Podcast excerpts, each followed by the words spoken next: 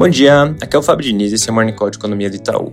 Começando pela parte internacional, ontem o Banco Central americano entregou a alta esperada de 25 pontos base, levando com isso a taxa de juros para a banda entre 4,50% e 4,75% ao ano. O FOMC reforçou que o trabalho ainda não está concluído, destacando que a inflação segue elevada e que o mercado de trabalho se encontra muito aquecido. Eles também destacaram que os juros ainda não estão num patamar suficientemente restritivo e tudo isso vai na direção de pelo menos mais uma alta na próxima reunião, agora no mês de março. Isso posto, o tom da coletiva de imprensa que seguiu a decisão acabou sendo mais brando do que esperado, com o presidente Jerome Powell se mostrando incerto sobre a terceira decisão do ano, que acontece no mês de maio, e não colocou ênfase na necessidade de que o mercado de trabalho apresente uma desaceleração mais forte. Então, no final das contas, a nossa leitura é de que o comitê do FOMC parece dividido no que diz respeito a fazer uma alta final em março, levando a taxa para 4,75 e 5, ou encerrar o ciclo em maio para a banda entre 5 e 5,25.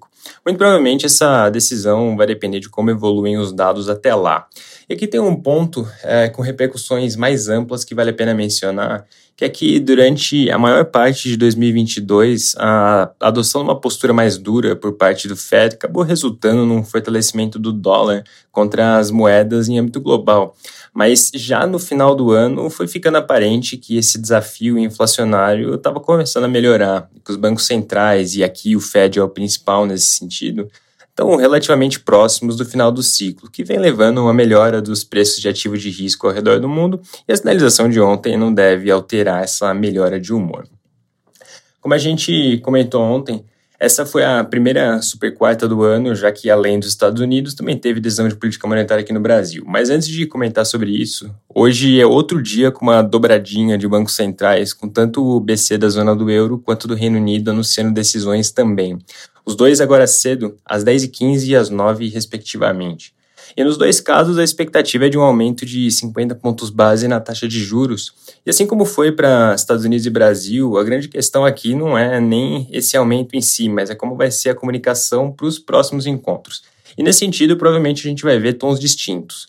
De um lado, o Banco Central da zona do euro deve trazer um tom mais duro, sinalizando um outro aumento de 50 no encontro de março, enquanto o Banco Central do Reino Unido já deve vir numa linha mais branda, indicando uma redução no ritmo de alta para 25 nesse próximo encontro. Agora sim, passando para o Brasil, a grande questão ontem não era sobre a manutenção da Selic em 13,75%, que naturalmente aconteceu, mas sobre como o Copom iria se posicionar diante do aumento recente das expectativas de inflação, inclusive em prazos mais longos. E para ilustrar esse ponto, Desde a última reunião, o consenso de mercado por IPCA subiu de 5,1% para 5,7% em 23, de 3,5% para 3,9% em 24 e de 3% para 3,5% em 25.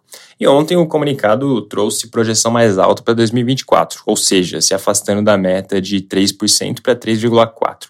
E um outro ponto que vale destacar que o comitê não se esquivou de sinalizar que a continuidade da incerteza sobre a política fiscal, somada a essa piora das expectativas de inflação que eu comentei, exige uma política monetária mais atenta, implica num processo de desinflação mais custoso, o que significa, no final das contas, que a postura deve permanecer contracionista por mais tempo.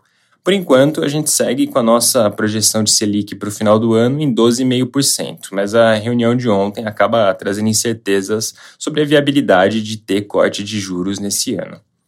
Mudando de assunto, ontem o dia teve um outro evento bastante aguardado, que era a eleição no Congresso. E conforme a gente vinha comentando, apesar de nas duas casas os então presidentes Arthur Lira e Rodrigo Pacheco serem favoritos à reeleição, o Senado tinha alguma incerteza, porque o outro candidato, o senador Rogério Marinho, vinha ganhando terreno na disputa.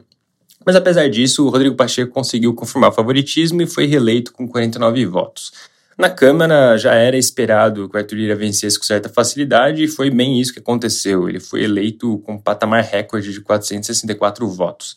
Então, com isso, a gente oficialmente tem um Congresso de volta aos trabalhos nesse sentido, vai ser bem importante ficar de olho como as lideranças, principalmente os dois presidentes reeleitos, vão se posicionar em relação aos planos que têm sido circulados pelo ministro da Fazenda, Fernando Haddad. Em especial, essas discussões todas envolvendo a nova regra fiscal e reforma tributária. É isso por hoje, um bom dia.